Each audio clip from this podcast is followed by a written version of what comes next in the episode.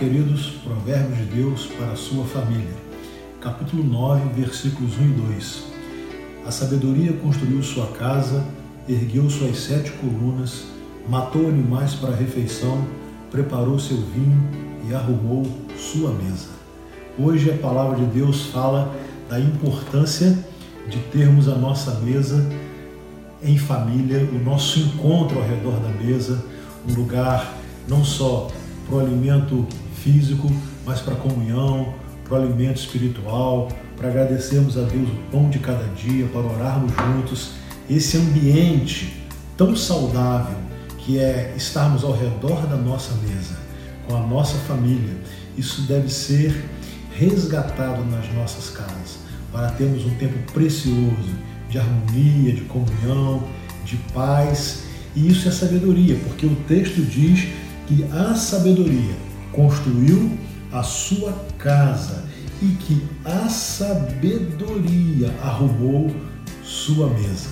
Então a nossa expectativa é que nossas famílias possam estar reunidas ao redor da mesa, ao redor do pão, da gratidão, da oração, da comunhão entre os familiares, na conversa gostosa, no tempo precioso investido na, na comunhão da família, porque esta é a vontade de Deus.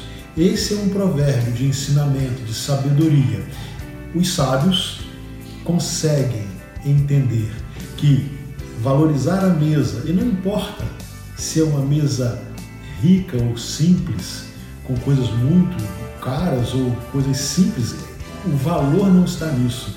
Mas a riqueza de uma mesa familiar é ter o pai, a mãe, os filhos ao redor da mesa para, em comunhão, agradecer a Deus o pão de cada dia e principalmente o pão espiritual, Jesus, o pão da vida, aquele que alimenta a nossa mesa, aquele que alimenta a nossa casa.